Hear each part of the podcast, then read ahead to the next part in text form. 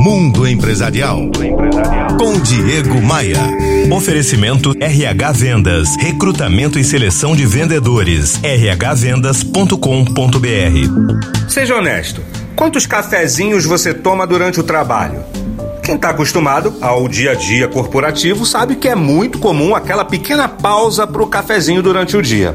E quem gosta da bebida diz sentir muitos benefícios, como o aumento da produtividade, maior capacidade de concentração e menos cansaço. Agora, será que é verdade que o café realmente dá esse empurrãozinho todo no nosso dia a dia? Pesquisas concluíram que o café aumenta sim o seu foco, ajuda na memória e faz com que você solucione problemas mais rapidamente. Se o seu trabalho envolve esforço físico, então, o café te dá uma forcinha extra, fazendo com que você se canse menos. Além disso, o consumo da bebida reduz as inflamações, trazendo alívio para aquela dorzinha de cabeça chata. Mas muito cuidado antes de sair por aí bebendo café toda hora. A cafeína permanece por muitas horas no nosso corpo e pode atrapalhar você a ter ter uma boa noite de sono. Isso pode criar uma espécie de círculo vicioso.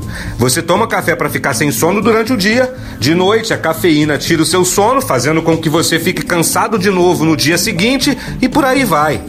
A cafeína causa dependência e deve ser ingerida com uma espécie de cautela. É aquele velho ditado: tudo que é demais faz mal.